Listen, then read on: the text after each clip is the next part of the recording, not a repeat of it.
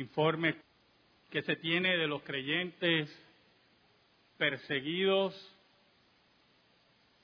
en el mundo, nos indican, número uno, Corea del Norte tiene una red de campos de concentración donde los creyentes son vejados, informes donde los creyentes son crucificados en forma de burla,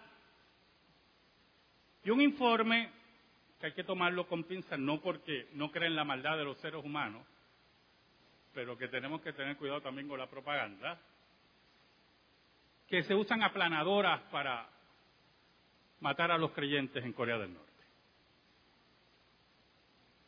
En Turquía, después del intento del golpe de Estado, el gobierno proislámico lo ha tomado de excusa para expulsar a cristianos, expulsar a pastores.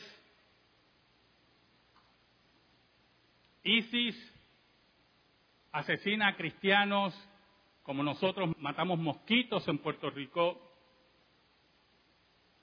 En África los creyentes siguen siendo asesinados y la lista es inmensa en el siglo XXI. La ONU, que no le gusta mucho a los cristianos, tuvieron que afirmar que el cristianismo es la religión más perseguida en el mundo.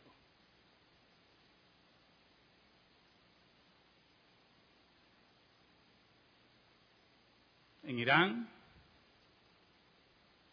son llevados los cristianos a pena de muerte, los iraníes principalmente, si cambian de religión.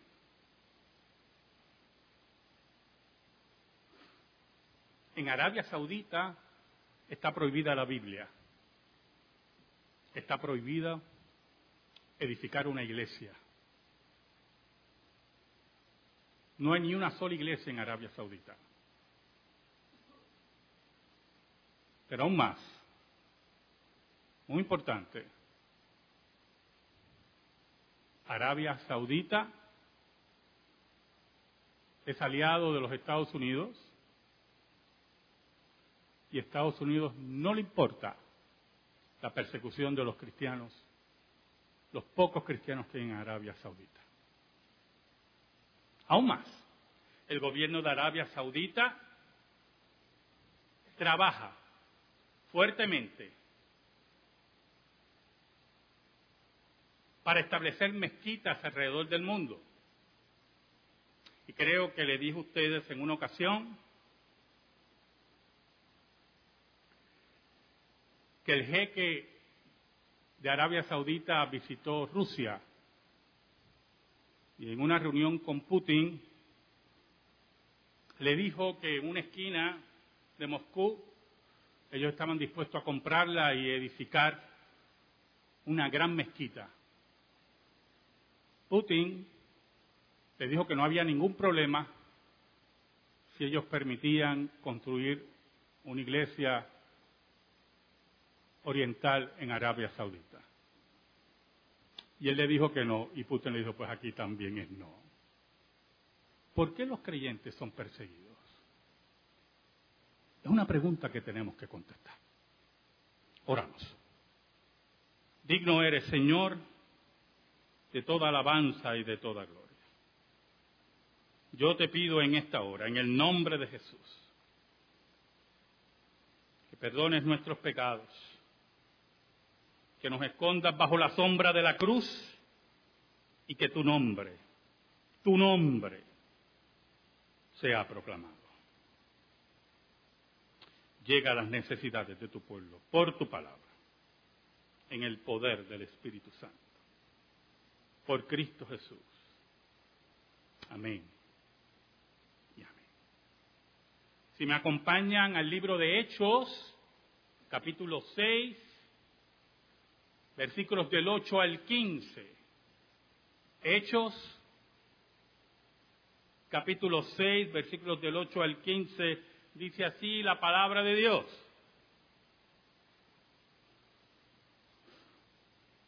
Y Esteban, lleno de gracia y de poder, hacía grandes prodigios y señales entre el pueblo.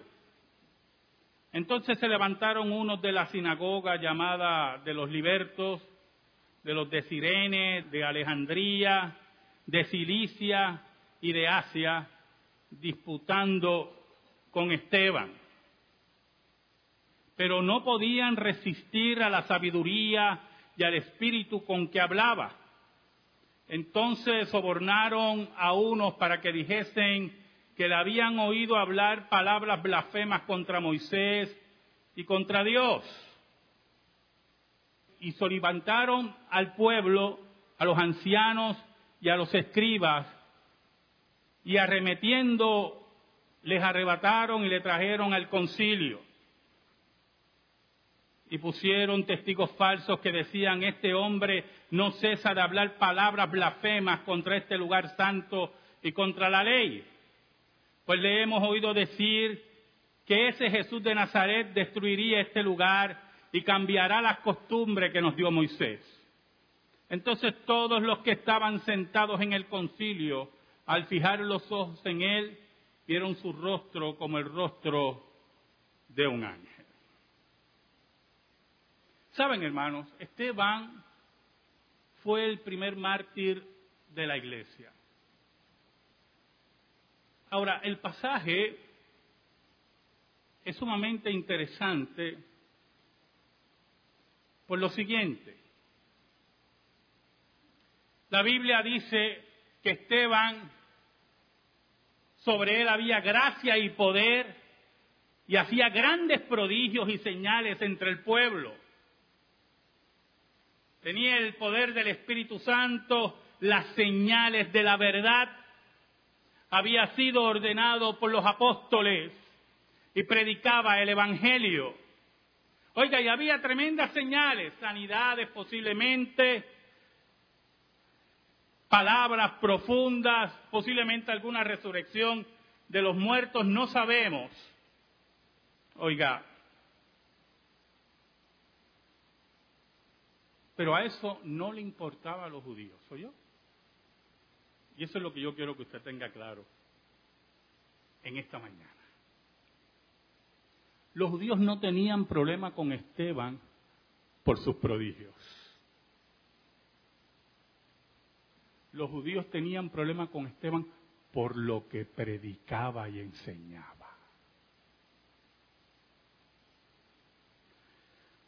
Por eso el versículo 9 nos dice, entonces se levantaron unos de la sinagoga llamada de los libertos, ¿verdad? Y de los de Sirene, de Alejandría, de Cilicia, de Asia, disputando con Esteban. Se levantan contra él, disputando lo que él enseñaba, en discusiones teológicas, en discusiones de la ley. En ningún momento, escuche bien, en ningún momento cuestionaron los prodigios y los milagros. ¿Sabe por qué, hermano? Pueden haber dos razones para eso. Número uno, que eran indiscutibles. Porque si uno de sus prodigios fue resucitar muerto, pues eso usted no lo puede discutir. Si alguien estaba muerto y él lo resucitó, ¿cómo usted discute eso? Y si sanaba a ciegos de nacimiento, ¿cómo usted discute eso? Esa es una de las razones. Una segunda razón es que eran tiempos de magia había muchos charlatanes que decían que hacían milagros. ¿Soy yo? Simón el mago era uno, que está en el libro de los Hechos. Y posiblemente para los judíos era otro mago más, otro charlatán más. Pero cuando Esteban abría la boca, hablar de Cristo Jesús, hablar de la maravilla de la palabra, hablar de la tumba vacía, hablar del crucificado, ahí las cosas eran diferentes. Porque era la palabra del Espíritu que penetraba los corazones. Ahí la cosa era diferente, porque era enfrentar la mentira judaica por la verdad del Evangelio. Ahí las cosas eran diferentes porque era proclamar a Cristo como Mesías y como el Salvador de los suyos.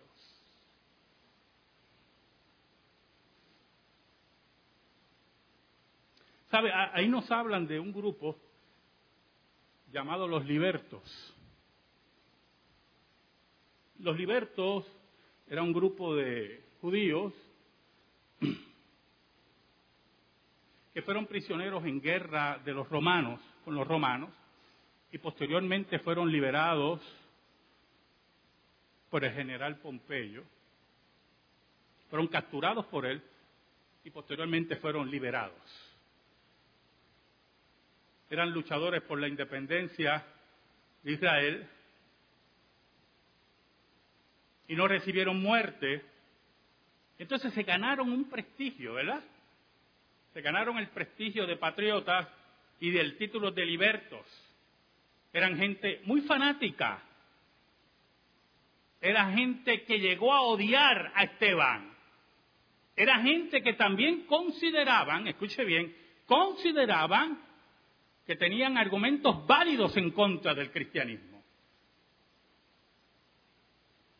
En ese sentido, hermanos, ellos vinieron, dice el texto, se levantaron a contender con palabra, por palabra, con Esteban. Nunca hubo ningún cuestionamiento de los milagros. Esta no es la discusión. Es lo que tú predicas de ese Cristo. Hermanos, escúcheme hermano. El mundo odia a Cristo. Mientras más hablemos de Cristo, más el mundo nos va a odiar. El mundo va a conspirar contra la iglesia. ¿Sabe algo?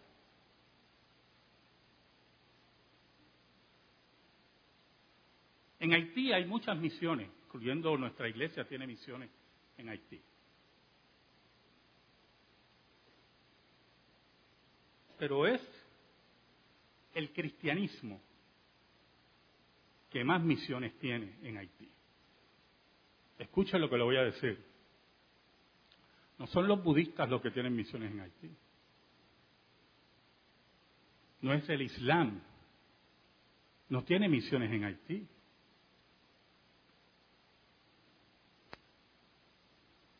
Los ateos menos tienen misiones en Haití.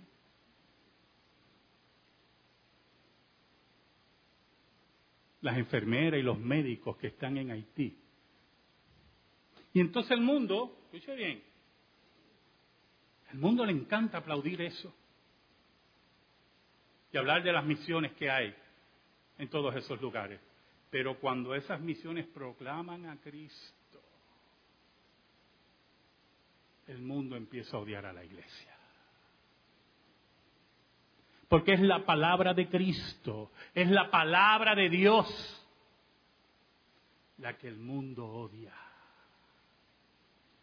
Miren cómo dice el versículo 10. Pero no podían resistir a la sabiduría y al espíritu con que hablaba. Y esto es muy importante, yo hermano.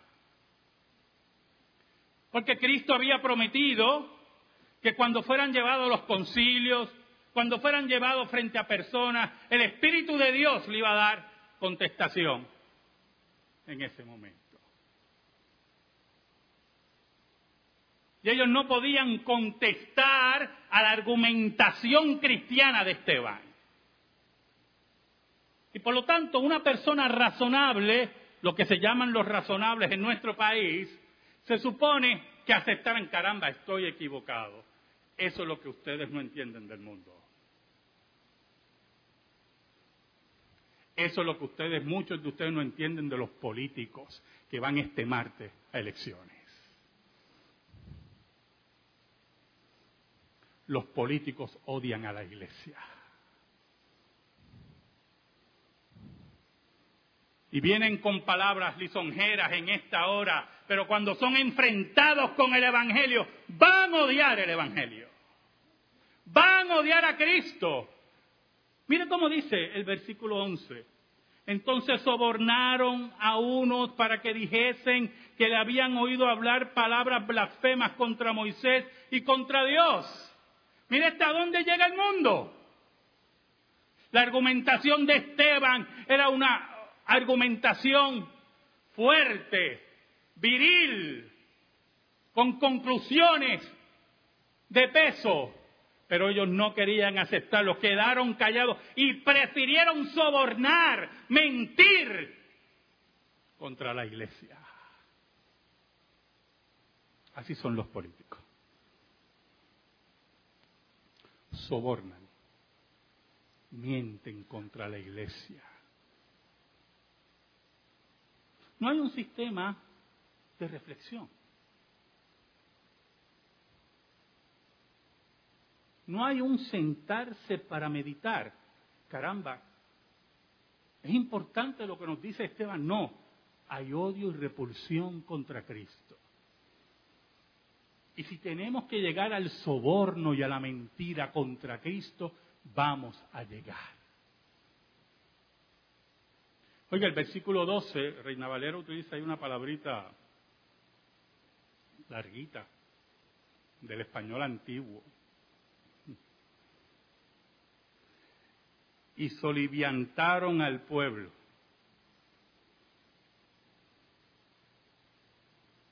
Inclinaron al pueblo. Incitaron al pueblo. Engañaron al pueblo. A los ancianos y a los escribas. Y arremetiendo le arrebataron y le trajeron al concilio. Entonces, escuche bien, no solamente están, no están contentos con traer testigos falsos contra Esteban.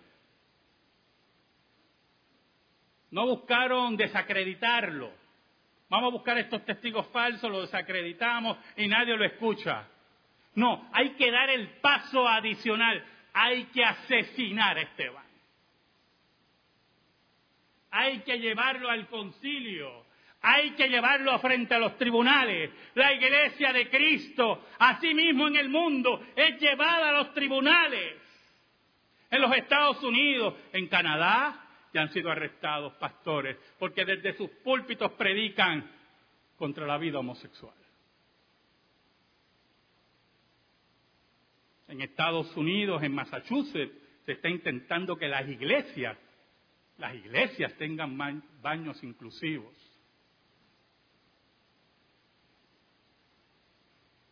Hermano, yo le digo a usted algo. El día el que venga alguien por ahí a intentar a que nosotros tengamos baños inclusivos, tumbamos esto, ¿yo? Nos reunimos bajo calpa. Porque aquí la iglesia de Cristo no se tiene que rendir con hinojos ante nadie. Porque nuestras rodillas y nuestra vida es para Jesús de Nazaret. Oiga,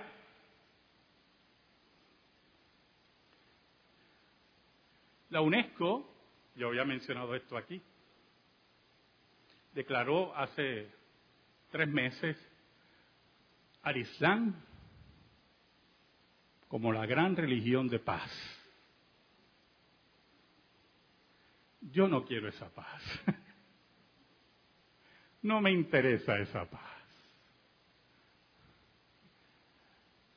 Mientras los misioneros están alrededor del mundo, escuche,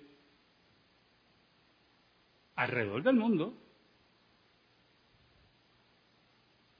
fundando orfanatorios, hospitales,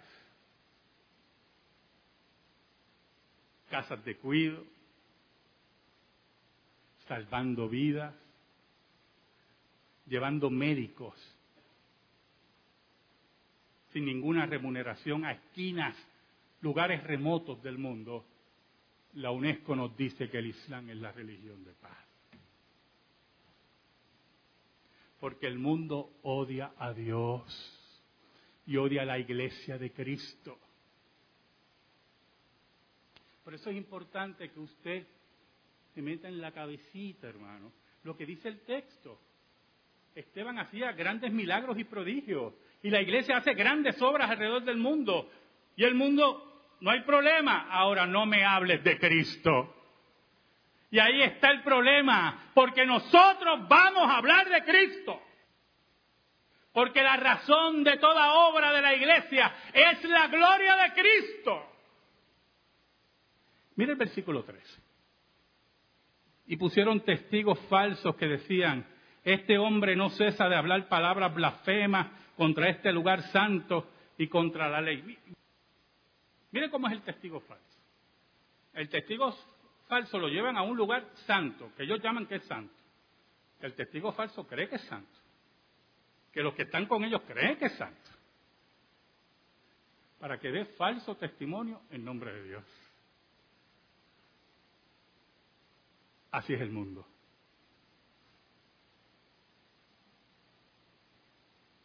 Tus compañeros de trabajo. Si no conocen a Cristo, hermano, predicaré de Cristo. Para ver cuántos te van a odiar. Tu familia, tus vecinos.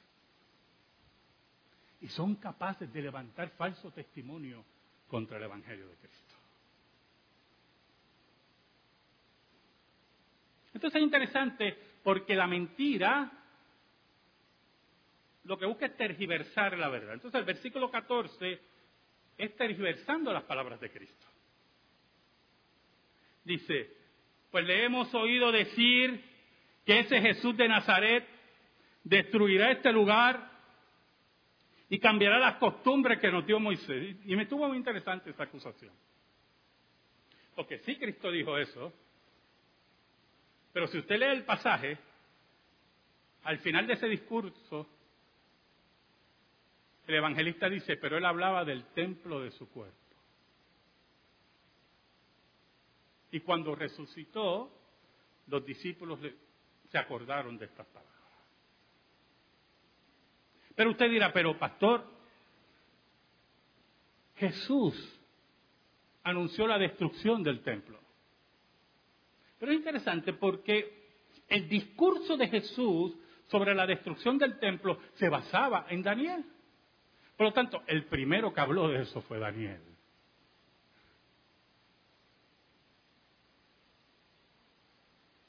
No querían oír. No le importaba el Evangelio.